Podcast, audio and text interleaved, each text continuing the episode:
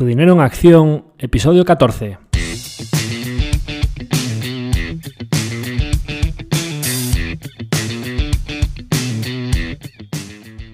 Hola, soy Javier Acción, asesor financiero independiente autorizado y registrado en la Comisión Nacional del Mercado de Valores con el número 149 y asesor del fondo de inversión Acción Global. Te doy la bienvenida a Tu Dinero en Acción, tu podcast de inversión, donde hablaremos de manera sencilla y cercana de conceptos, métodos y alternativas para rentabilizar tus ahorros. Si te planteas sacarle partido a tus ahorros o quieres descubrir qué opciones te interesan más, te invito a quedarte para aprender sobre finanzas con un lenguaje directo y sin tecnicismos. Si tienes alguna pregunta, duda o sugerencia, puedes contactar con nosotros utilizando las distintas vías que encontrarás en nuestra página web www.accioninversiones.com.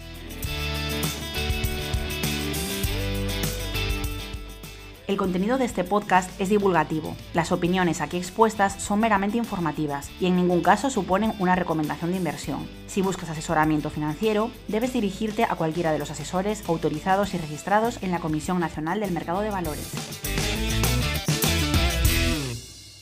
En el episodio de hoy cumplo con mi compromiso de volver sobre los capítulos divulgativos en lo referente a renta variable, con un capítulo que tenía pendiente, que me habían solicitado varios partícipes, sobre las métricas fundamentales a nivel contable o sobre la terminología o una pequeña introducción al análisis de empresas o a la valoración de empresas para poder interpretar de manera comprensible unos estados financieros, una presentación trimestral de resultados o simplemente poder comprender mejor cuando yo hable de análisis de empresas o de una publicación nueva de una empresa que tengamos en cartera.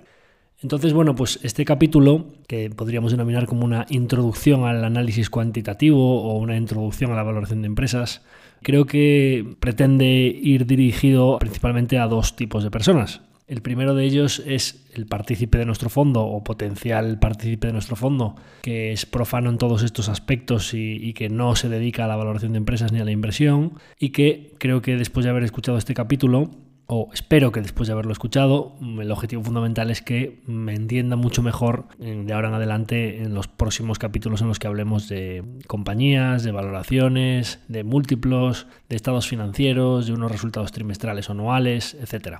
El segundo público objetivo que creo que puede resultarle interesante es aquellas personas quizá de un perfil más joven a los que les eh, interese introducirse en todo este mundo de la inversión en renta variable o del análisis de compañías y quieran una primera aproximación a los términos que se utilizan y a las métricas contables que deben dominar para después ellos seguir indagando por su cuenta y seguir estudiando eh, en caso de que vean que les puede interesar.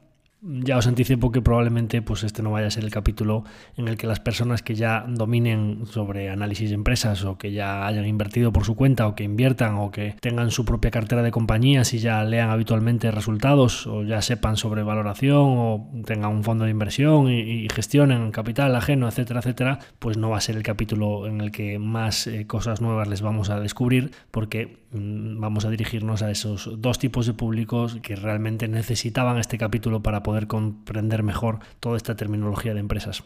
Pero como siempre, pues me gustará siempre tocar diferentes eh, aspectos de todo esto. Intentaré que sea pues interesante para todos los públicos y como siempre, pues partiendo de la base eh, comprensible, intentando los términos, incluso eh, tocaremos la parte anglosajona o la, terminología inglesa que utilizamos tan habitualmente en todo esto del análisis de empresas. Intentaré siempre explicarlo con ejemplos y con las traducciones correspondientes. Entonces, yendo con ello, vamos a dividirlo en varias partes. Hay tres partes fundamentales en los estados financieros sobre las que voy a hablar, como son cuenta de resultados, balance de situación y estado de flujos de efectivo. Y después haré hincapié en las métricas que interrelacionan esos diferentes estados contables y también pues un poco todo este tema de los múltiplos y de los descuentos de flujos de caja, etcétera, etcétera, intentar explicar de una manera pues didáctica o intuitiva para que se comprenda de una manera sencilla. Entonces, bueno, pues yendo con ello, creo que el primer estado contable sobre el que tenemos que hablar cuando vayamos a valorar una empresa o hablar de una empresa es la cuenta de resultados. La cuenta de resultados que se llama pues PIG en castellano, pues eh, cuenta de pérdidas y ganancias, su tradición al inglés cuando hablemos de P&L, que es Profits and Losses, pues viene a ser una lectura de lo que ha sucedido en el negocio de la compañía en un periodo determinado de tiempo. Al revés de lo que hablaremos posteriormente cuando hablemos del balance de situación, que es una foto fija en un momento determinado del tiempo, la cuenta de resultados básicamente viene a reflejar a nivel contable lo que ha pasado a lo largo de un periodo de tiempo, que puede ser un trimestre, un semestre o un ejercicio completo. Normalmente vamos a referirnos a una cuenta de resultados anual en la que se contabiliza el periodo de 1 de enero a 31 de diciembre. Y voy a ir comentando los diferentes puntos de una cuenta de resultados, desde incluso mercado potencial de la compañía por encima de las ventas de la empresa, en una serie de términos que ni siquiera se reflejan en la cuenta de resultados, pasando a los que sí que se reflejan en la cuenta de resultados para ir diciendo todos los términos y explicando un poco lo que, a lo que corresponde cada uno de esos términos. Entonces, antes de que la compañía llegue a tener ventas, podríamos decir que existe un término que se refiere al tamaño de mercado potencial al que aspira a conseguir la compañía y que es cuando nosotros nos refiramos al TAM. El TAM es el Total Addressable Market o el total mercado direccionable de la compañía pues una compañía que vende zapatos es el mercado total de zapatos mundial o si nosotros nuestra página web solo hace o nuestra tienda solo vende a un mercado local, pues es el tamaño del mercado total de zapatos de la zona geográfica donde nosotros vendamos. Eso es lo que se llama el TAM o el mercado potencial direccionable de una compañía. Eso no se refleja en la cuenta de resultados porque todavía no se han producido las ventas. A continuación vendría una terminología que es muy aplicable a aquellas compañías que tengan un negocio que cobren un porcentaje del volumen que transaccionan. Por ejemplo, pues oye, una compañía de medios de pago se produce una serie de transacciones a través de su sistema que no son las ventas de la compañía, sino un volumen transaccionado, por el cual ellos se llevan un porcentaje. Esta cantidad de negocio, este volumen de negocio, tiene diferentes terminologías, pero por lo general suele ser el GMV, el GMS, dependiendo del negocio del que estemos hablando, que es el, valor total de mercado transaccionado, o en un marketplace, pues el total de volumen de ventas que ha pasado a través de ese marketplace, etcétera, etcétera. Y esto aún no son las ventas de la compañía. Es el trocito del TAM que hablábamos antes, que la compañía efectivamente ha conseguido que pase a través de su sistema. En una zapatería pues no hay un GMS directamente del TAM, pues consigues vender una serie de zapatos. Pero cuando hablemos de marketplaces, de, plataformas o pues los típicos plataformas de pago o e-commerce, etcétera, etcétera, hay un GMS o un GMV, ¿de acuerdo? Que es el, Gross Merchant Value o el valor total de mercaderías que han pasado a través de esa plataforma. Por ejemplo, en el marketplace, pues en un Etsy o un Amazon, etcétera, etcétera, es diferente Amazon, por ejemplo, cuando vende un producto directamente, pues ese producto directamente va a las revenues, a las ventas, que es el punto que hablaremos después. Pero, por ejemplo, un marketplace o la parte de third party, que es en Amazon, lo que no vende directamente a Amazon, sino que otro vendedor lo vende a través de su plataforma, cuando Amazon vende un zapato de otro vendedor, el volumen de ese zapato no es venta de, Amazon, sino que es un gross merchant value, un GMV, por el cual Amazon se lleva, pues pongamos un 10 o un 15%, y ese 10 o 15% es lo que es las revenues o las ventas de Amazon. Creo que así más o menos ha quedado claro. Tenemos el TAM, tenemos el GMV y ahora vamos a las ventas. Las ventas son el primer punto que sí que queda reflejado en la cuenta de resultados de la compañía. Y en una compañía que vende zapatos y punto, pues es la venta de su, de su zapato y en una que hace una transacción de un zapato externo sería ya el porcentaje que efectivamente se ha quedado la compañía como ingreso puro y duro del negocio es lo que llamaremos ventas, lo que llamaremos sales, lo que llamaremos revenues o lo que llamaremos en términos generales cuando nos refiramos al top line. ¿Por qué top line? O la parte superior de la cuenta de resultados. Es la parte más alta desde la cual a partir de ahora vamos a empezar a restar costes. Entonces, cuando hablemos de la evolución del negocio, de su cifra de ventas, de su cifra de revenues, de la evolución del top line, etcétera, etcétera, nos vamos a estar refiriendo ya a este punto, el primer punto que contabiliza como ingresos de la compañía. A continuación, la empresa tiene una serie de gastos que suelen ser necesarios para que se produzcan esas ventas. En el ejemplo de los zapatos, que me gusta tanto, que ya, lo, he inventado al calzado varias ocasiones, el coste de ese zapato para la empresa que lo vende, sea la piel para fabricarlo, los cordones, etcétera, etcétera, digamos que es un COX, Cost of Goods Sold, o lo que sería lo mismo, el coste de los bienes vendidos. En este caso, solo vamos a imputar aquí el coste del zapato, pero hay otra serie de negocios en los que a lo mejor un profesional que tienes que contratar para que se produzca esa venta, algún tipo de gasto externo, algún tipo de gasto de marketing, etcétera, etcétera, puede ser imputable a esta partida. Vamos a referirnos a todos los gastos estrictamente necesarios para que se pueda producir esa venta. ¿Por qué es importante esto? Esa es la primera partida que le vamos a restar a las ventas, el coste de esas mercaderías o de esos servicios sobre el cual obtenemos nuestra primera cifra de margen. Es decir, a las ventas le restamos el COX, el, el coste de, de esos productos vendidos, y nos da el gross profit, o lo que sería lo mismo, el beneficio bruto.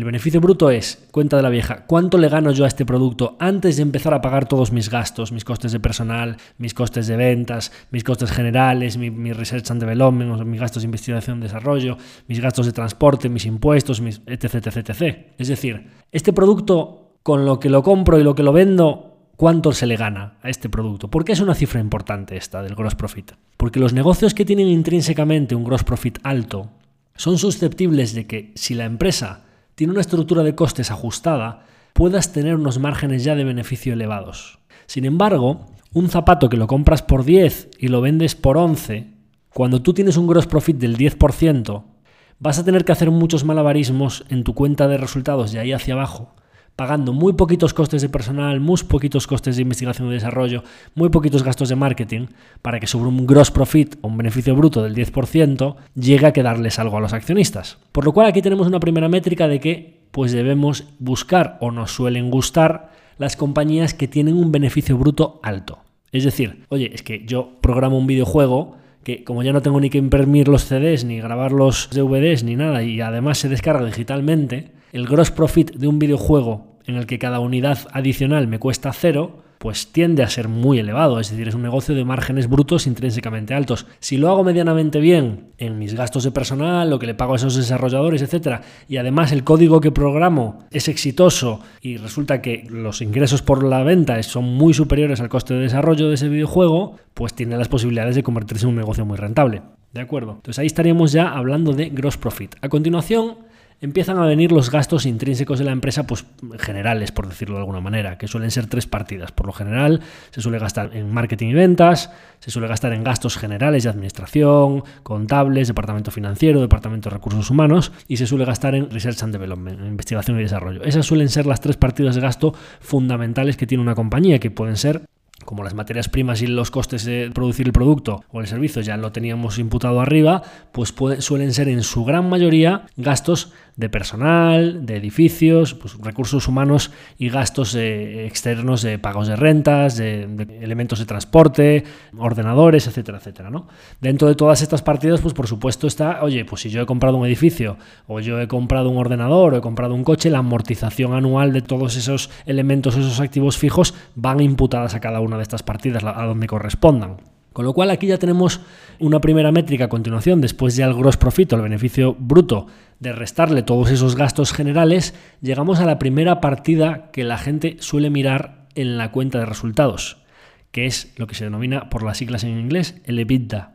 El EBITDA, que es Earnings Before Interest, Taxes, Depreciation and Amortization, es básicamente los beneficios operativos del negocio antes de pagar impuestos, antes de realizar las amortizaciones y depreciaciones, antes de pagar intereses a los bancos y antes de pagarle impuestos al gobierno. Es decir, la cuenta de la vieja. Este negocio, antes de ver cómo está financiado, cuántos impuestos ha pagado y cuántas amortizaciones tiene, este negocio en bruto, después de pagar sus gastos de personal, después de pagar sus eh, materias primas, sus, eh, los costes que le cueste producir ese producto, etcétera, etcétera, ¿cuánto gana? Eso es el EBITDA. Y el EBITDA básicamente pues es una métrica bastante bruta, por decirlo así, que mm, en muchos casos puede llegar a ser engañosa porque depende mucho si estás invirtiendo o no, si gastas de cómo esté apalancada la compañía, si tiene muchos intereses o no, pues puede ser una métrica que en algunos negocios puede ser buena sobre, sobre los beneficios anuales de la compañía y en otros sectores, en otros eh, negocios, pues no.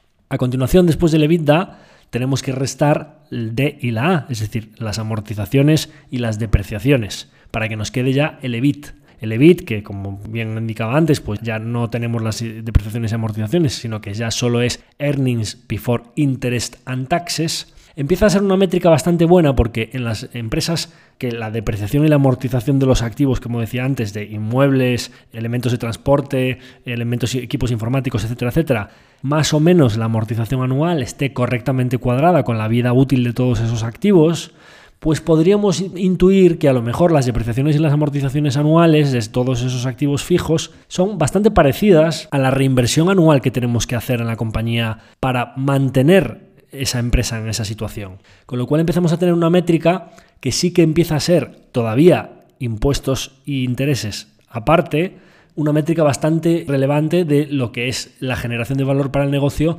ya descontado lo que yo tengo que reinvertir en todos esos activos para mantener esa empresa. Mantenimiento, vamos a decir. ¿De acuerdo? A continuación, pues del EBIT ya empezamos a quitar los intereses, ya nos queda el EBT, que es eh, Earnings Before Taxes.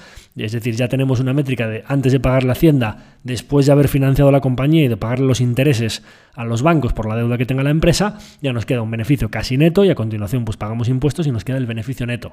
Bien, y diréis, oye, pues realmente a mí como accionista de la compañía, pues lo que hay que pagarle a Hacienda, los intereses, etcétera, etcétera, pues no me van a llegar en ningún caso, con lo cual podríamos decir que el beneficio neto es la primera métrica realmente útil para los accionistas. Como veremos después, cuando hablemos del estado de flujos efectivo, el beneficio neto, dependiendo del modelo de negocio y dependiendo de los sistemas de amortización y de otras partidas que no afectan al efectivo, podría ser o no una métrica útil sobre el valor o la rentabilidad obtenida realmente para los accionistas en cada ejercicio. Por supuesto, todas estas métricas que he ido diciendo a lo largo de la cuenta de resultados, EBITDA, EBIT, EBT, el beneficio neto, si dividimos cada una de esas partidas entre las revenues o las ventas y nos volvemos a ir a la parte más alta, es decir, oye, una compañía que tiene, ya pasamos del TAM, del GMV, etcétera, ¿cuánto le queda a la compañía? 100 de ventas. Oye, pues es una compañía que tiene 100 de ventas, 40 de EBITDA, 20 de BIT y 10 de beneficio neto. Oye, pues todas esas partidas las dividimos entre 100, que es el importe de ventas de la compañía, y vamos teniendo los márgenes, márgenes de beneficio. Oye, EBITDA de 40 sobre unas ventas de 100. La compañía tiene un margen EBITDA del 40%. Esas cifras son importantes porque nosotros a lo largo de que todos los ejercicios de la compañía vamos a ir monitorizando los márgenes EBITDA de la compañía año a año. Oye, esto es una compañía que tenía un margen EBITDA del 40 y ahora lo tiene del 20. ¿Qué ha pasado aquí? ¿Por qué la compañía está ganando proporcionalmente a sus ventas un margen inferior? Oye, no, es que después del EBITDA que ganaba 40, ahora resulta que el EBIT son 20. Bien, oye, ¿por qué esta compañía tiene tanta caída desde EBITDA hasta EBIT, que pasa de un margen del 40 al 20? ¿Por qué tiene unas depreciaciones y amortizaciones tan grandes? O al revés, no, es que tiene un margen EBIT del 20 y resulta que el beneficio neto es del 5. Oye, ¿cómo es que paga tantos interest and taxes, cómo cae tanto ese, y cómo evoluciona el margen de beneficio neto, que es net income o beneficio neto dividido entre ventas, 5%. Oye, ¿por qué ha pasado del 5 al 6, al 7, al 8%? ¿Por qué se están expandiendo esos márgenes a lo largo de varios ejercicios? Con lo cual, como veis, no solo es muy importante saber las métricas absolutas, 40, 30, 50, sino cuánto supone eso sobre las ventas de la compañía. Porque lógicamente los negocios que tengan un margen EBITDA, un margen EBIT, un margen de net income superior, pues tienden a ser negocios más resistentes a las posibles caídas en ventas, porque lógicamente, pues si la empresa tiene unos gastos y le caen las ventas, el colchón que va a tener la empresa para no incurrir en pérdidas va a ser los márgenes. Es decir, oye, en un negocio que ganas 40 sobre cada 100 que factures, si los 100 se convierten en 90, en 80, en 70, tienes un colchón de margen para no entrar en pérdidas, que es lo que más odian los accionistas, entrar en pérdidas, muy superior a una empresa que de cada 100 que facturaba gana 10. Pues tan pronto pase a 90, 80, 70, entra muy rápidamente en pérdidas. Con lo cual, a los que amamos los buenos negocios, a los que amamos invertir en empresas en muy buena calidad, solemos tender a buscar empresas con márgenes altos, gross margin alto, EBITDA margin alto, EBIT margin alto, ¿vale?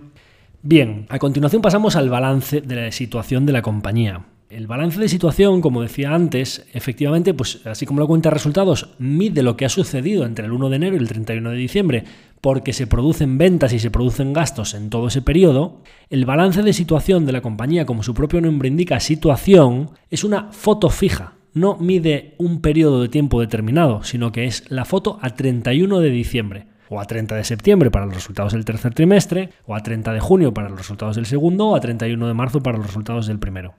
Es decir, una foto de un instante concreto de la contabilidad de la empresa para saber cómo está financiada y qué activos tiene. El balance de la compañía básicamente, pues como su propio nombre indica, tiene que estar balanceado. Tenemos el activo en la parte izquierda y el pasivo en la parte derecha. Básicamente, una fórmula que a mí me gustaba mucho cuando estudiaba contabilidad eh, de calcular los balances es un, un sistema que se llama el estado de origen y aplicación de fondos. La frase origen y aplicación de fondos define a la perfección lo que es un balance de situación. Oye, ¿de dónde ha salido el dinero y en qué se ha utilizado? Eso es un balance de situación. El pasivo es de dónde ha salido el dinero y el activo es en qué se ha empleado. El pasivo, pues lógicamente, pues en la parte más alta del pasivo, como cuando hablábamos de sistemas de solvencia, de renta fija, etcétera, etcétera, la parte más alta del pasivo o la parte cuando el activo empieza a bajar de valor, los primeros que empiezan a perder su dinero son los que están arriba de todo del pasivo, que es el capital social, es decir, los accionistas. Y a continuación pues vamos teniendo diferentes prelaciones de cobro. En el pasivo pues puede haber accionistas, puede haber bancos, puede haber hacienda, puede haber proveedores y cuanto más hacia abajo vayamos, más circulante es. Digamos que es como más líquido, más relacionado con las mercaderías, más relacionado con las ventas. Pues hay un proveedor que nos cede una serie de zapatos para que nosotros los vendamos y esos zapatos ya los tenemos en el activo, pero se los debemos y nosotros vamos vendiendo esos zapatos y los vamos convirtiendo en caja. Nosotros tenemos un activo que son los zapatos y luego la caja, pero aún no se los hemos pagado, tenemos un pasivo con ellos. En la parte más alta del activo pues suele haber activos más fijos, inmuebles, elementos de transporte, cosas que no se rotan tanto, por decirlo así. Activo fijo y activo circulante, por decirlo de alguna manera. Pues pasivos más fijos y pasivos más circulantes. Normalmente los sistemas de financiación de los activos fijos, o por decirlo de alguna manera, el origen de los fondos de los activos que permanecen en la empresa a más largo plazo, suelen ser fuentes de capital más permanente. ¿Capital más permanente cuál es? El accionariado de la empresa, es decir, el capital social, y la deuda a largo plazo. Es decir, oye, pues tengo un préstamo, pero a 8 años o a 10 años, pues con eso puedo financiar un edificio. A nadie se le ocurriría financiar un edificio con un crédito a 6 meses o con un, anticipo que nos ha hecho un proveedor, porque le vamos a tener que pagar al proveedor dentro de seis meses y resulta que tenemos un activo fijo que no lo vamos a liquidar dentro de seis meses, pues tenemos un problema de circulante, tenemos un problema de tesorería. Y al revés, a nadie se le ocurriría pedir un préstamo a 10 años para financiar unas mercaderías o para financiar cualquier movimiento de circulante de ventas, de proveedores, de, etcétera, etcétera, ¿no? de las cuestiones del día a día de la empresa. Entonces los directores financieros de las compañías estructuran su pasivo en función de las necesidades que tiene su activo. Dicho esto, he eh, explicado así de una manera un poquito rápida lo que es un balance de situación, voy a dejar aquí mencionadas un poco las partes más importantes del balance de situación en cuanto al análisis rápido que vamos a hacer al final de cómo valorar una compañía. Entonces, hay una serie de cuestiones que las vamos a utilizar después para varias métricas que os voy a decir y me parece que en el balance de situación hay tres partes que son muy importantes y que son las que debemos tomar nota de ellas cuando estemos mirando una compañía. Así como os hablaba del EBITDA, del EBIT, de las revenues, etcétera, de las ventas en la cuenta de resultados, las partes más importantes del balance que debemos tomar en cuenta es cuánta caja tiene la compañía, que es en el activo circulante, la parte de cash o equivalentes al efectivo nos sirve dinero en cuenta corriente, inversiones financieras temporales de corto plazo, depósitos bancarios, todo lo que sean activos líquidos que sean asimilables al efectivo. En segundo lugar, vámonos a la parte contraria. Oye, frente a esa caja que tiene la compañía, ¿cuánto es el endeudamiento que tiene la empresa? Nos vamos al pasivo y en el pasivo tenemos que tomar nota principalmente de dos partidas. La deuda a corto plazo, Vamos a hablar siempre de deuda bancaria, es decir, en lo que le llaman los ingleses interest bearing debt, es decir, la deuda que devenga intereses. O sea, si, si, nosotros, un proveedor nos ha adelantado unos zapatos y aún no se los hemos pagado, pero no tenemos que pagarle intereses sobre esa deuda, tan pronto vendamos los zapatos, pagamos al proveedor y seguimos nuestro círculo. Digamos que no es una parte de endeudamiento de la compañía que para la valoración de la empresa, como accionistas, nos importe o lo debamos restar del valor de la compañía. Con lo cual, en el activo hemos observado cuánta caja tiene, ¿Por qué es importante cuánta caja tiene? Porque una compañía que tenga mucha caja, lógicamente su valoración aumenta. Una compañía que tenga mucha deuda, nos vamos al pasivo, pero que sea deuda bancaria o deuda de, que haya emitido bonos o que se la deba a una serie de personas que tenga que devolvérsela en algún momento determinado, va a tener que sacar caja de su banco, de su cuenta corriente y va a tener que pagar ese préstamo o esa emisión de bonos. Y además le está generando intereses anualmente, con lo cual nos interesa mucho la deuda bancaria o de bonos pagadera en el próximo año, que es la deuda bancaria a corto plazo, y la deuda bancaria o pagadera en plazos más allá de un año, que es la deuda bancaria o financiera a largo plazo. Bien, antes de hablaros del equity, vamos a hacer una primera cuenta aquí. el total de endeudamiento de la compañía a corto y a largo plazo. Si le restamos la caja, nos da una cifra que es la deuda neta, el endeudamiento neto, porque a la deuda bruta le hemos restado la caja. Es decir, la compañía podría coger la caja que tiene en su balance o en su cuenta corriente del banco y voluntariamente amortizar o repagar una parte de la deuda y quedarse con menos deuda. Eso es lo que nos importa a nosotros como el endeudamiento de la compañía. Porque, oye, la compañía ha decidido para ir más holgada tener una serie de cash, pero realmente su deuda neta es inferior porque podría utilizar esa caja para repagar un trocito de esa deuda. ¿Qué sucede cuando hay compañías que tienen más caja que deuda? O podríamos decir, una compañía que tiene caja y no tiene ninguna deuda. Bueno, pues que cuando haces esa resta, imaginaros una compañía sin deuda y que tiene mil millones eh, de euros en caja. Restas y te salen menos mil. ¿Eso qué quiere decir? Deuda neta negativa o lo que se vendría a ser lo mismo, caja neta positiva a las empresas o los inversores que nos gustan los modelos de negocios resistentes a lo largo del tiempo, que una compañía tenga caja neta suele gustarnos bastante, porque no solo no le debe dinero a nadie, sino que por lo general, si le vienen mal dadas, tiene un colchón muy importante de liquidez y a nadie le va a pedir que recobre ninguna deuda o que repague ninguna deuda. Con lo cual, por definición, vamos a dejar aquí otro titular o por decirlo de alguna manera algo relevante en el análisis de empresas, las empresas con deuda neta cero o caja neta positiva por definición, como no le deben nada a nadie, podrán ganar más o ganar menos un año bueno o un año malo, pero son inquebrables. Si tú no le debes nada a nadie, eres inquebrable. Con lo cual nos tienden a gustar las empresas poco endeudadas. Ya veremos qué es esto de poco endeudadas cuando interrelacionemos el balance con la cuenta de resultados, eh, en la parte ya más final de conclusiones o de métricas que nos gustan. ¿De acuerdo? Entonces, caja neta, caja bruta, por decirlo así, y endeudamiento a corto plazo y,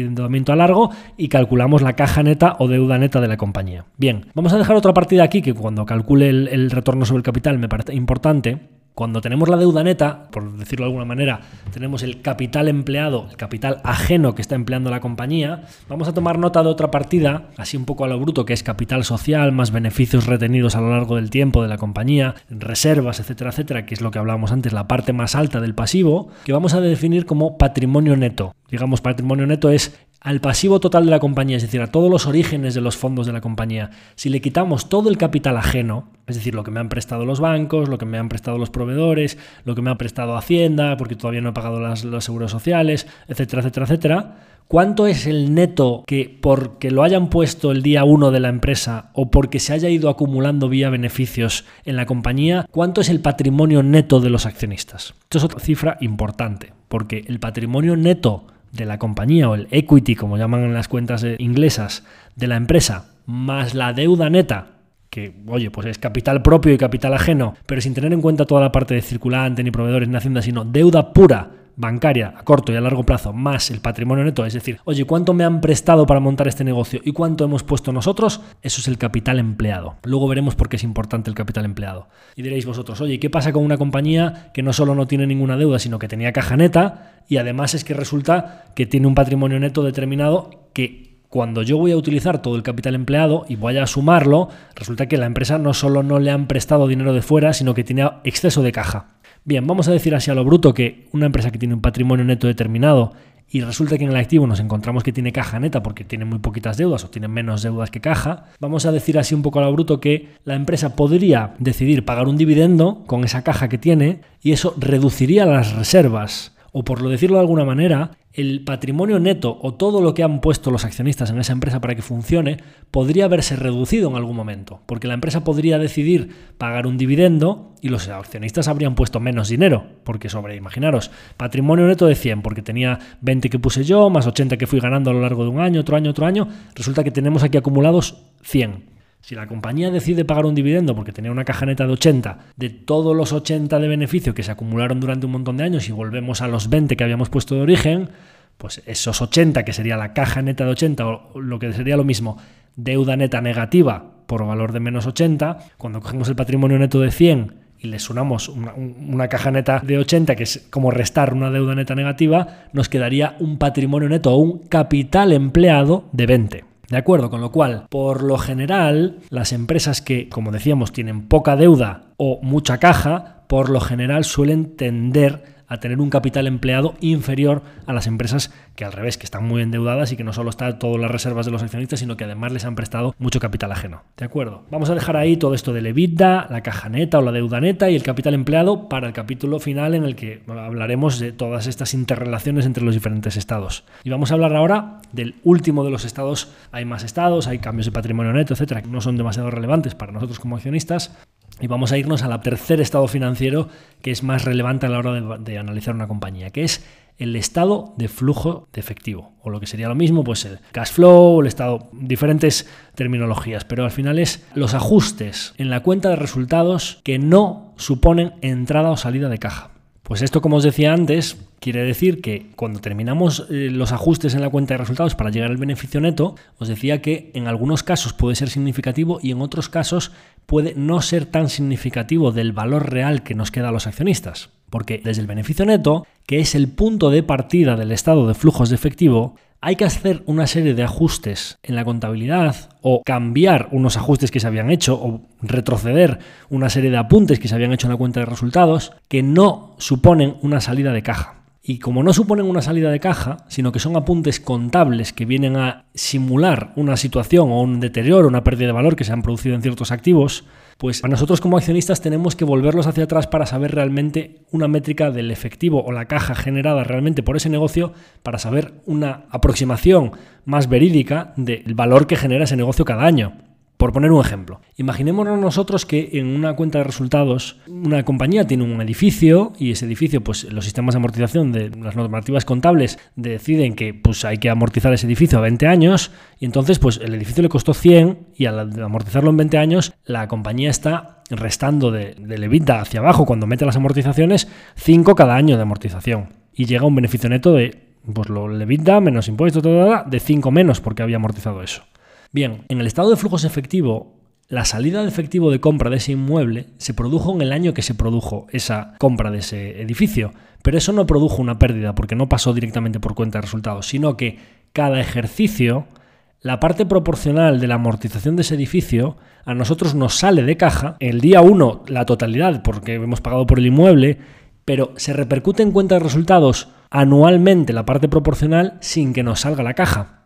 Con lo cual, ¿Qué pasa con el edificio al cabo de 20 años? ¿Se ha evaporado? Es decir, el edificio ya no tiene ningún valor y yo tengo que comprar otro edificio nuevo. No es así. Es decir, los edificios puede haberse deteriorado ligeramente o puede ser que incluso en algunas ciudades al cabo de 20 años el edificio valga bastante más de lo que valía en el origen cuando lo compramos. Pero en la cuenta de resultados, sin embargo, me han estado imputando una bajada de valor del 5% cada año y yo no he tenido que soltar esa caja cada uno de esos años. Con lo cual, desde el beneficio neto ya tenemos una partida que debemos retroceder o que debemos devolverle al beneficio neto para llegar al flujo de caja operativo.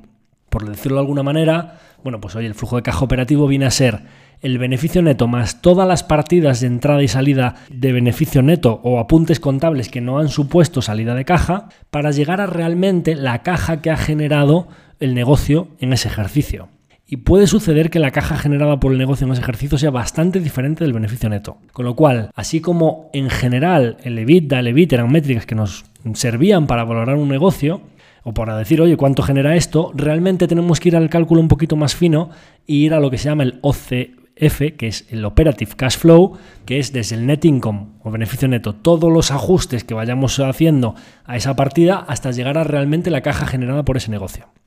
A continuación tenemos otra partida que a mí personalmente me gusta ajustarla a todos los ejercicios para eliminar esas variaciones. Es que, oye, pues por ejemplo, hay partidas que sí que suponen una entrada o salida de caja, pero que no me afectan el beneficio y que a mí como accionista me gusta normalizarlas o me gusta quitar esas variaciones porque me están afectando al flujo de caja, pero no al beneficio.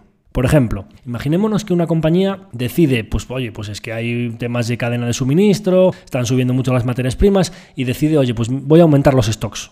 Voy a aumentar el inventario porque así creo que voy a ir más holgado. Y oye, pues después, eh, si el año que viene suben los precios o de repente el, año que viene no hay suministros, pues yo no tengo ningún problema y puedo seguir atendiendo a mis clientes y demás. Bien, yo toda la compra de esas mercaderías que he hecho este año me ha salido de caja el dinero, con lo cual eh, me estaría deprimiendo la generación de caja del ejercicio, pero es que yo resulta que tengo todos los stocks.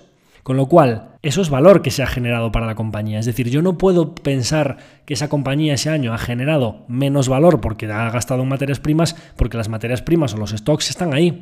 Esto es lo que se denomina working capital o capital circulante o capital de trabajo que son ajustes en proveedores, en clientes, en estocajes, etcétera, etcétera, que no quiero entrar muy en, profundidad en la parte de working capital, pero por decirlo así, así como al netín, como al beneficio neto, hay que hacerle una serie de ajustes que no suponen salidas y entradas de efectivo para llegar al operative cash flow, hay una serie de entradas y salidas de efectivo que no suponen variación de valor para el accionista, que a mí me gusta ajustarlas. Hay veces que el working capital será negativo en ese ejercicio y hay veces que será positivo.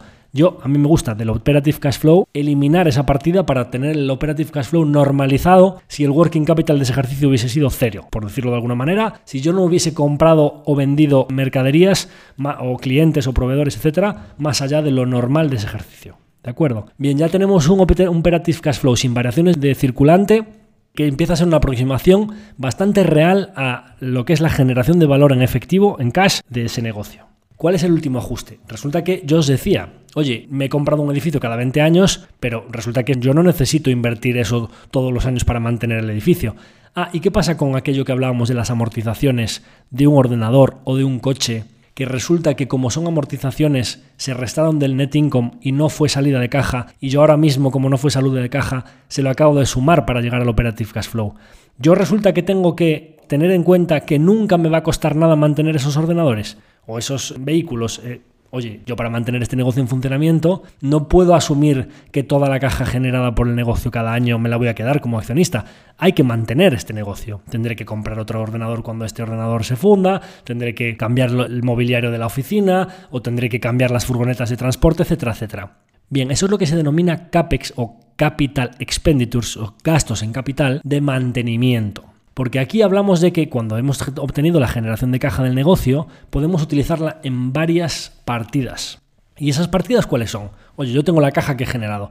¿Qué puedo hacer con ella? Puedo pagarle un dividendo a los accionistas, puedo utilizarla para amortizar deuda o acumularla en caja, es decir, aumentar caja neta o reducir deuda neta, puedo utilizarla para recomprar acciones propias, como hablábamos en el capítulo de invertir en renta variable, la primera parte, puedo reducir el número de acciones que hay en circulación de mi negocio, con lo cual los beneficios o la caja generada por acción aumentaría, es otra forma de pagar dividendos con mejor tratamiento fiscal, o puedo utilizarlo para comprarme otro edificio, comprarme otra empresa, comprar más sillas, comprar más elementos de transporte, etcétera, etcétera. Con lo cual, vamos a eliminar todas las partes de remuneración al accionista y vamos a quedarnos con las de invertir en el negocio. Cuando invertimos en el negocio, hay dos partes. Una es, oye, ¿cuánto tengo que invertir yo cada año? Simplemente para que esto se mantenga tal cual. Y sin embargo, yo ya he invertido hasta mantenerlo tal cual, he recomprado los ordenadores que se han fundido ese año, etcétera, etcétera.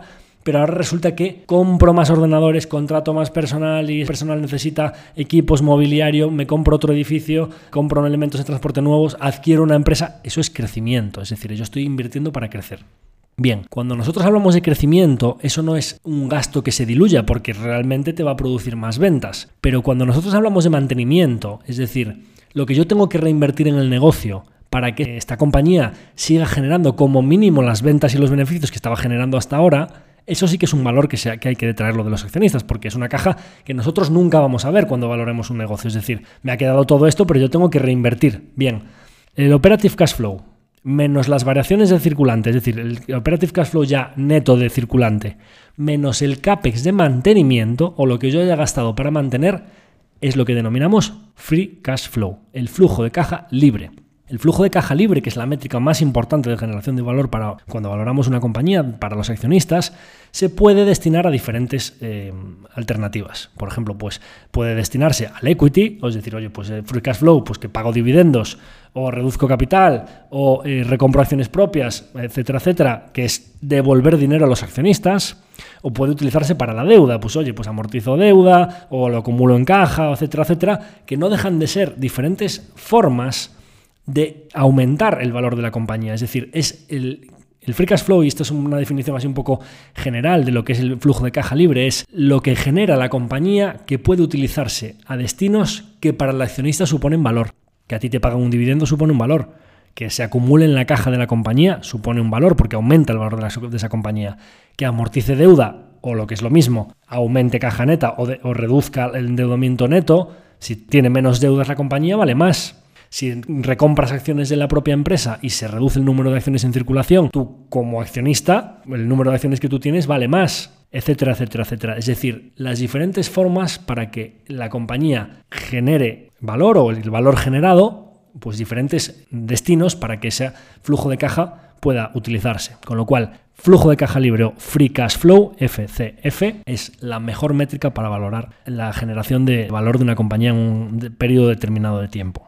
Entonces, una vez hablado de cuenta de resultados, balance y estado de flujos de efectivo y cómo se pueden utilizar esos diferentes flujos de efectivo, que es muy interesante ver, oye, pues eh, esta compañía ha generado tanta caja y a qué la está destinando. Oye, adquisición de empresas. Oye, pues esta empresa le gusta hacer y adquiere otros negocios. Esos escapes y crecimiento, por decirlo así. Oye, pues esta empresa a lo mejor a futuro va a generar más de lo que estaba generando. Ah, no, es que estaba muy endeudada, amortización de deuda, se está desapalancando. Bueno, pues al final, pues tiene cada vez menos deuda, pues va aumentando ese valor. Ah, no, pago de dividendos. Pues es que si todo el free cash flow en dividendos, pues probablemente no está ni creciendo, ni desapalancándose, pues todo se lo devuelven al accionista, pues tiene bastantes pocas posibilidades de crecer en el futuro, etcétera, etcétera, etcétera. Empezamos a ver un poco por dónde van los tiros y empezamos a entender qué márgenes tiene, qué balance tiene, cuánto free cash flow genera, a qué destina ese flujo de caja. Empezamos a ver que los datos contables pasados ya nos empiezan a dar un indicativo de lo que puede llegar a suceder en años futuros. ¿De acuerdo? Entonces ahora vamos a ver un poco métricas interrelacionadas entre diferentes partes de balance con cuenta de resultados, valor total de la compañía con el flujo de caja, etcétera, etcétera, para ver un poco métricas que sí que nos importan de endeudamiento, de valoración, etcétera, etcétera. Entonces, cuando hablaba de balance y hablaba un poco de la deuda neta, cuando nosotros queramos ver un poco, oye, pues hemos mirado la cuenta de resultados, nos hemos mirado un poco el balance, el estado de flujo de efectivo, vamos a ver, esta compañía, para empezar, solvencia de la compañía, ¿qué tal? ¿Está muy endeudada? ¿No está muy endeudada? ¿Puede hacer frente a sus compromisos? ¿Puede tener un problema determinado? Bien, cuando nosotros estábamos en el balance y veíamos un poco la deuda de la compañía y le habíamos restado la caja, teníamos una métrica un poco de, de lo que es el endeudamiento, por decirlo así, una métrica absoluta, pero que realmente si no la comparamos con nada, pues oye, lógicamente, pues Apple puede tener una deuda de, de 200 mil millones de dólares, que no tiene deuda, tenía prácticamente siempre caja neta. Pero imaginaros, pues una empresa como Apple puede tener una deuda de 200 mil millones y que para Apple sea muy poco, y que una misma compañía, un banco europeo o una compañía pequeñita española, pues tiene 200 mil millones y quiebra mañana. Entonces, vamos a llevar esa métrica absoluta a lo que sería ponerla en valor relativo para saber si esa empresa está muy endeudada o no. Entonces, ¿cómo ponemos en relación la deuda de la compañía con lo que realmente puede pagar la compañía. Es decir, oye, ¿qué capacidad de repago tengo yo? Oye, pues vamos a coger una medida así bastante bruta de lo que genera la compañía cada año para ver cuántas veces supone la deuda sobre ello. Es decir, oye, yo si utilizase todo lo que genera mi negocio así a lo bruto en repagar deuda, ¿cuántos años tardaría yo en repagar esa deuda? Que eso es una métrica importante. Bueno, pues vamos a calcular toda la deuda de la compañía y le restamos la caja. En el balance tenemos lo que habíamos determinado, la deuda neta, y vamos a dividirlo entre el EBITDA de la compañía, que es la métrica aquella más bruta que os había dicho de lo que genera un negocio, ya pagadas todas las nóminas, etcétera, etcétera. Oye, pues una empresa que tiene deuda neta de 100 millones y que tiene pues 30 millones de EBITDA, pues eh, tiene tres veces y pico de deuda neta EBITDA. Es decir, utilizando todo lo que genera la compañía vía EBITDA, tardaría tres años y pico en pagar su deuda. Oye, pues eso es alto o bajo. Pues vamos a comparar deuda neta EBITDA veces deuda neta EBITDA que tiene la compañía con otras compañías del sector, a ver si está más o menos endeudada. Oye, no, es que esta compañía tiene caja neta. Pues no hay deuda neta EBITDA porque al final no, está endeudada, ¿no? Pero oye, pues no, es que esta compañía tiene una deuda de 600 y genera un EBITDA de 100 Oye, 6-7 veces deuda neta EBITDA.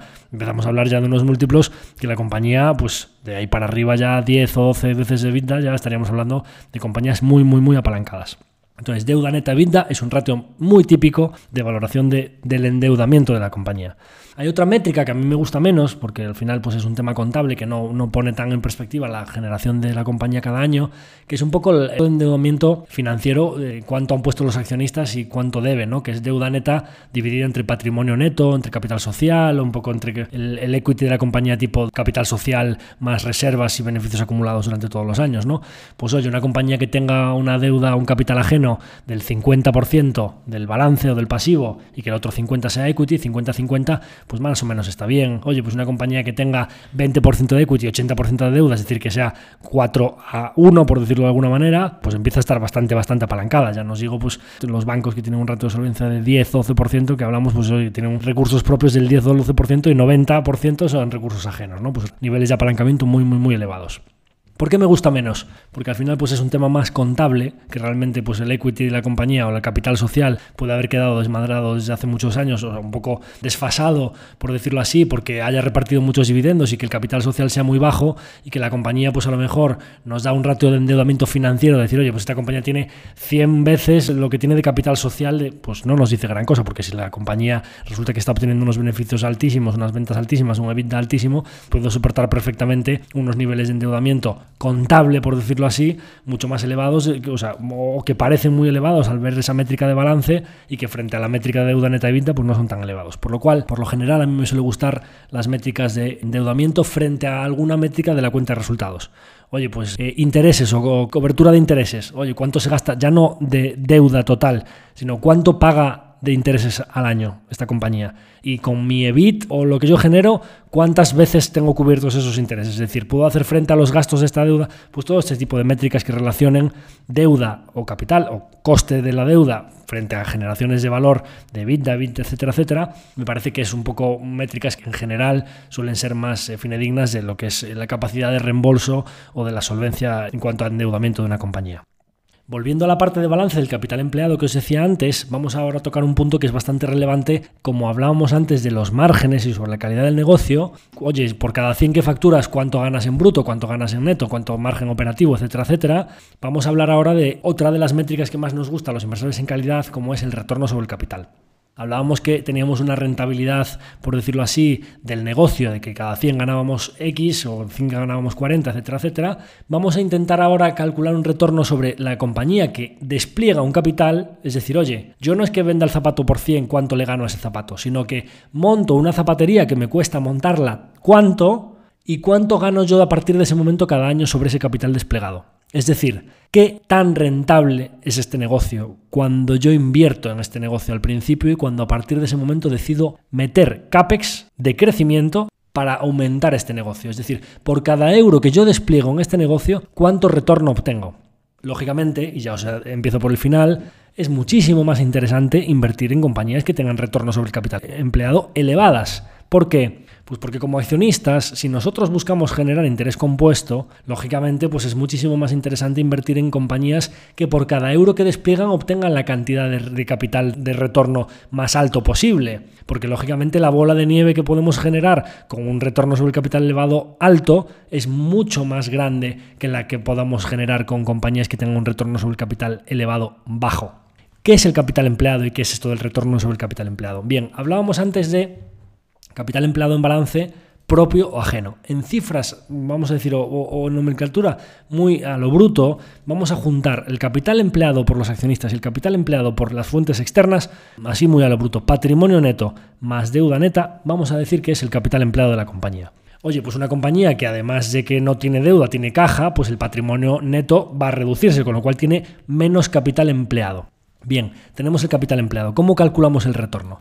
El retorno de las diferentes fórmulas de ROI, el Return on Invested Capital o el ROCE, Return on Capital Employed, diferentes eh, fórmulas de retorno sobre el capital empleado, por lo general, así muy a lo bruto, suelen utilizar una métrica que se llama NOPAT, que es el Net Operating Profit After Taxes, o por decirlo de alguna manera, el beneficio operativo después de pagar impuestos. Esto del NOPAT pues básicamente es el EBIT menos taxes. O sea, nos vamos a la cuenta de resultados, cogemos el EBIT y vamos a la partida de impuestos y se lo restamos y tenemos una especie de, oye, ¿cuánto genera este negocio? Bien, si nosotros dividimos ese no-pat o ese bit menos taxes entre la cifra total de capital empleado, nos va a dar un retorno sobre el capital. Es decir, oye, esta compañía en porcentaje, oye, resulta que tiene un capital, tiene eh, patrimonio neto de 100, una deuda de 100 y una caja de 50, resulta que la deuda neta, pues 100 que tiene de deuda menos 50 de caja, me quedan 50 de endeudamiento neto y resulta que tengo un capital de los accionistas, un patrimonio neto de 100, pues me queda 150 de capital empleado. Oye, resulta que esta empresa tiene un EBIT de 60 y unos taxes de 10, pues me quedan 50 de, no pato o Net Operating Profit After Taxes. Oye, pues si te quedan 50 dividido entre 150 de capital empleado, pues tienes una compañía con un ROI, con un roce maravilloso del 33%. ¿De acuerdo? Oye, pues si resulta que tienes una compañía que el roce es del 30 y pico por ciento y que puede reinvertir a esa tasa en un negocio que da retornos de más del 30% y al lado tienes una compañía que puede reinvertir pero que su retorno sobre el capital es del 5%, pues lógicamente la bola de nieve de la compañía que tiene un retorno sobre el capital elevado alto va a ser mucho más rápida y se va a convertir en más grande esa, ese compound esa bola de nieve. Bien, ¿cuáles son las dos métricas que afectan al retorno sobre el capital empleado? Y esto es importante para saber la calidad de un negocio. Bien, puedes tener un OPAT o un EBIT alto o puedes tener un capital empleado bajo. Vamos a centrarnos, lógicamente, pues el negocio dará el retorno que dará, pero vamos a centrarnos en la parte del capital empleado. ¿Por qué es importante la parte del capital empleado? Oye, pues en una fórmula en la que hay un numerador y un denominador, como estamos calculando un retorno, si el denominador es lo más bajo posible, es decir, si nosotros invertimos en un negocio muy ligero de activos o que emplea poco capital o que necesita comprar pocos edificios, pocos activos pesados, desplegar mucho capital, mucho CAPEX, como hablamos antes, es decir, el capital empleado es lo más bajo posible, lógicamente, con un denominador más bajo, la fórmula de retorno sobre el capital empleado, lógicamente, es bastante más probable que el porcentaje de retorno que obtengamos sea más elevado. Volvemos al ejemplo de los videojuegos. Oye, una plataforma muy ligera de activos que no necesita edificios, no necesita furgonetas, un negocio digital en el que el CAPEX es nulo, que no tenemos que invertir en ese negocio y que todos los retornos quedan para los accionistas y básicamente cuando quieres crecer prácticamente no tienes que desplegar capital, pues los retornos sobre el capital empleado para los negocios ligerísimos de activos son muchísimo más elevados. Pues oye, me lo invento. Un marketplace que no tiene tiendas físicas o un Airbnb que no tiene que comprar los hoteles o los edificios o real estate, pero sin poner el piso porque me lo ponen otros. Y yo cobro un fee intermediario. Pues lógicamente como el retorno sobre el capital empleado de Airbnb es muchísimo más elevado que el que tiene que comprarse un edificio, porque cada vez que quiere alquilar un piso tiene que comprar otro piso, 200.000, otros 200.000, ¿cuánto tardas en generar esos 200 para comprar el siguiente piso? Pues la bola de nieve de Airbnb que directamente se lleva el retorno y básicamente solo tiene que poner comerciales para cada vez expandir sus servicios a más países pues lógicamente la tasa de crecimiento de un negocio con retorno sobre capital elevado alto o lo que es lo mismo, que utilice muy poquito capital para crecer, pues es muchísimo más rápida que la de un negocio que sea muy intensivo en capital. Correcto, entonces ya empezamos a hablar de términos como el retorno sobre el capital, cuánto CAPEX utiliza una compañía, es ligera de activos, por lo general, como os decía, nos encantan las compañías de márgenes altos, nos encantan las compañías que utilicen muy poquito capital, CAPEX light, modelo asset light,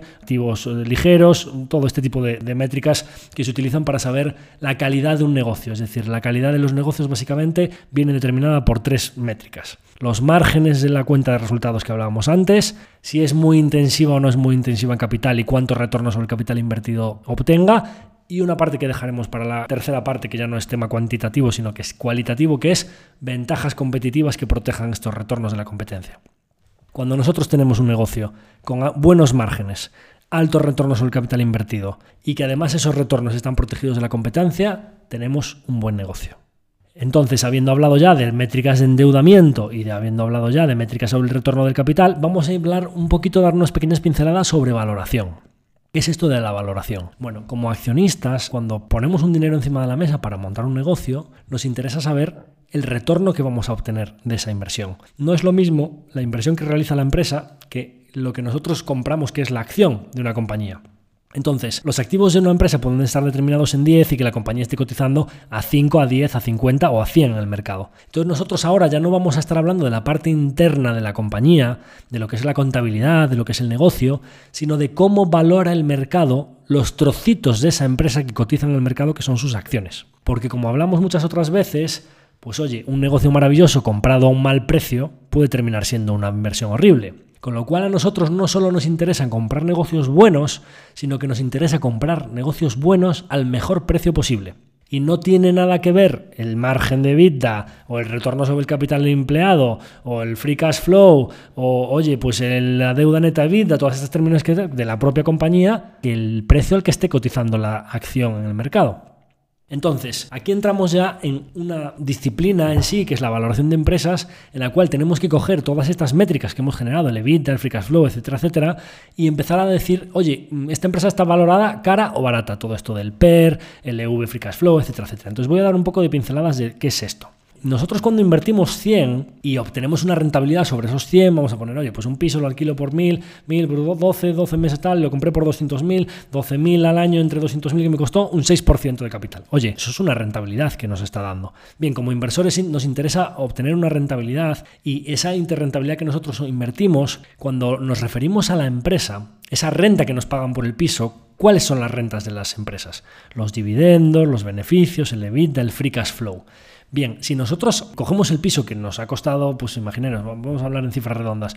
Oye, pues un piso que nos paga 10.000 al año de renta y que nos costó 200.000. Oye, vamos a hablar siempre en cifras eh, eh, netas porque al final pues eh, a la renta había que restarle muchos gastos, pero en cifras así un poco a lo bruto, ¿no? Oye, pues resulta que si un piso que te genera 10.000 te costó 200.000, pues tú tardas 20 años en recuperar esa inversión vía rentas. Oye, pones 200.000 de golpe, ¿cuántos años tardas tú en obtener ese retorno de vuelta? Pues a razón de 10.000 al año, pues vas a tardar 20 años en recuperarlo.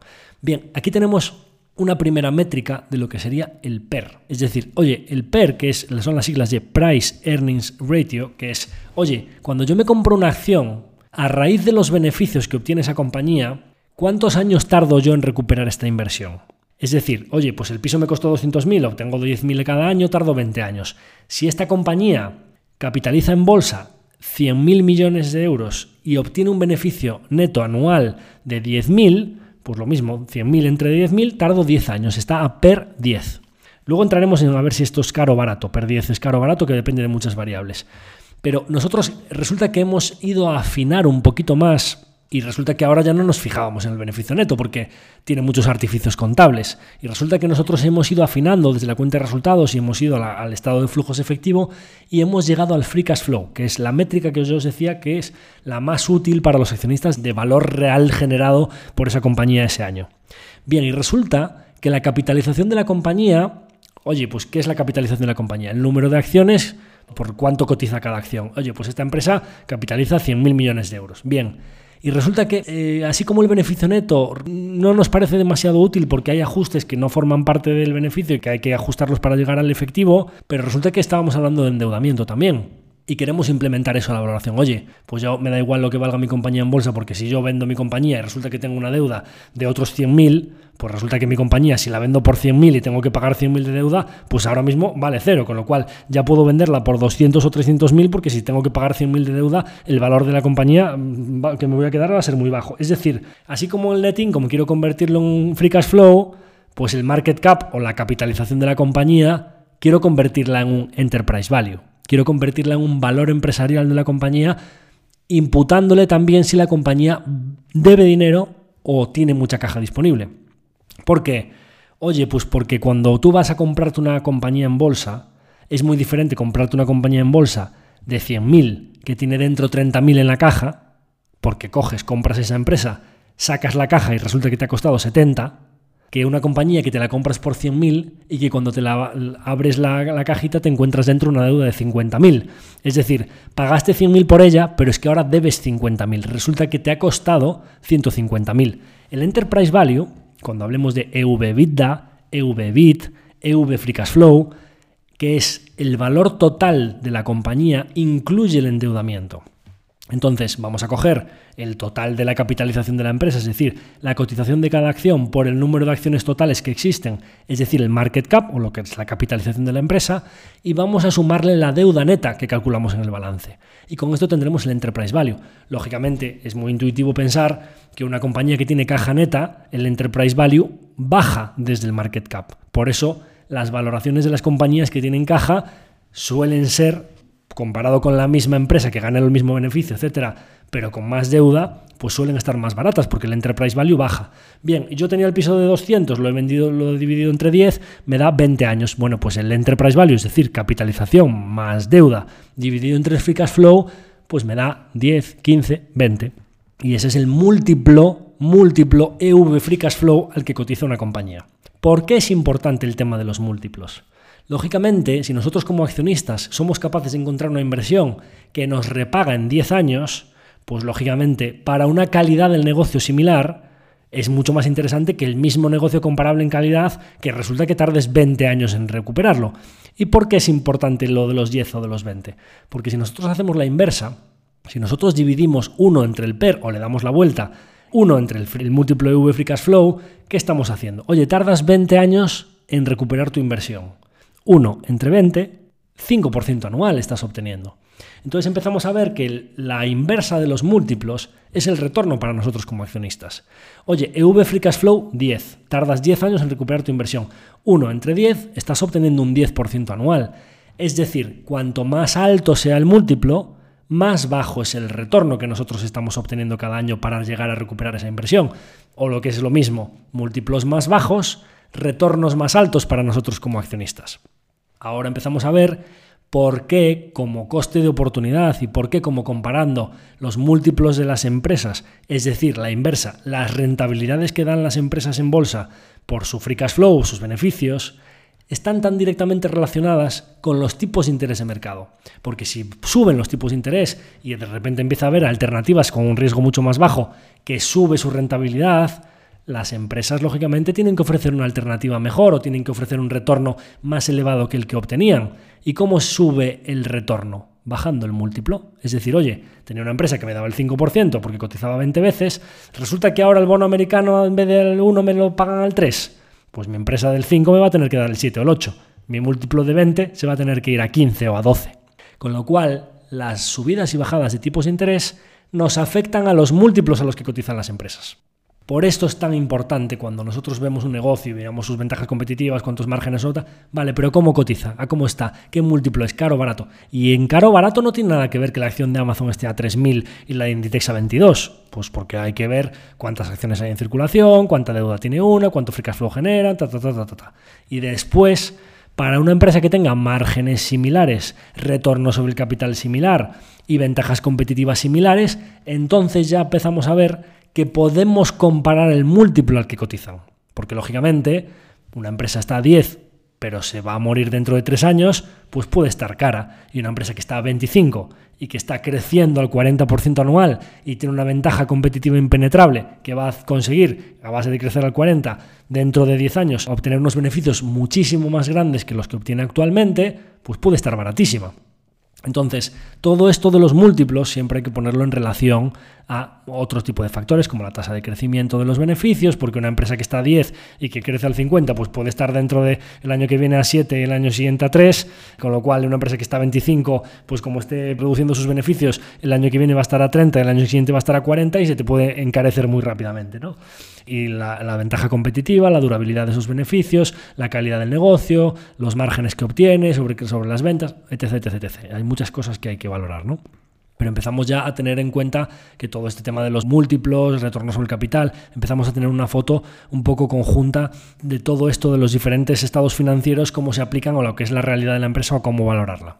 Por último, decir que, bueno, pues eh, habréis escuchado muchas veces todo esto de los descuentos de flujos, de que es traer a valor presente los flujos futuros, ya empiezan a ser sistemas de valoración más complejos que los simples múltiplos, que básicamente no vienen a ser algo, vienen a ser una sistemática bastante parecida a los múltiplos. Oye, pues esta compañía, si yo resulta que tengo 100 y los invierto al 10%, 100, 110, 122, etcétera, etcétera, resulta que dentro de unos años voy a tener una cantidad de dinero determinada y lo que quiero hacer es traer a valor presente todos esos flujos que va a generar la compañía, lo que tengo que saber es, oye, ¿qué tasa le exijo yo a esos? O, por lo que es lo mismo, si yo a día de hoy tengo una cantidad de dinero determinada, cuando yo la invierta a una tasa determinada, ¿qué flujos me va a proporcionar esa inversión?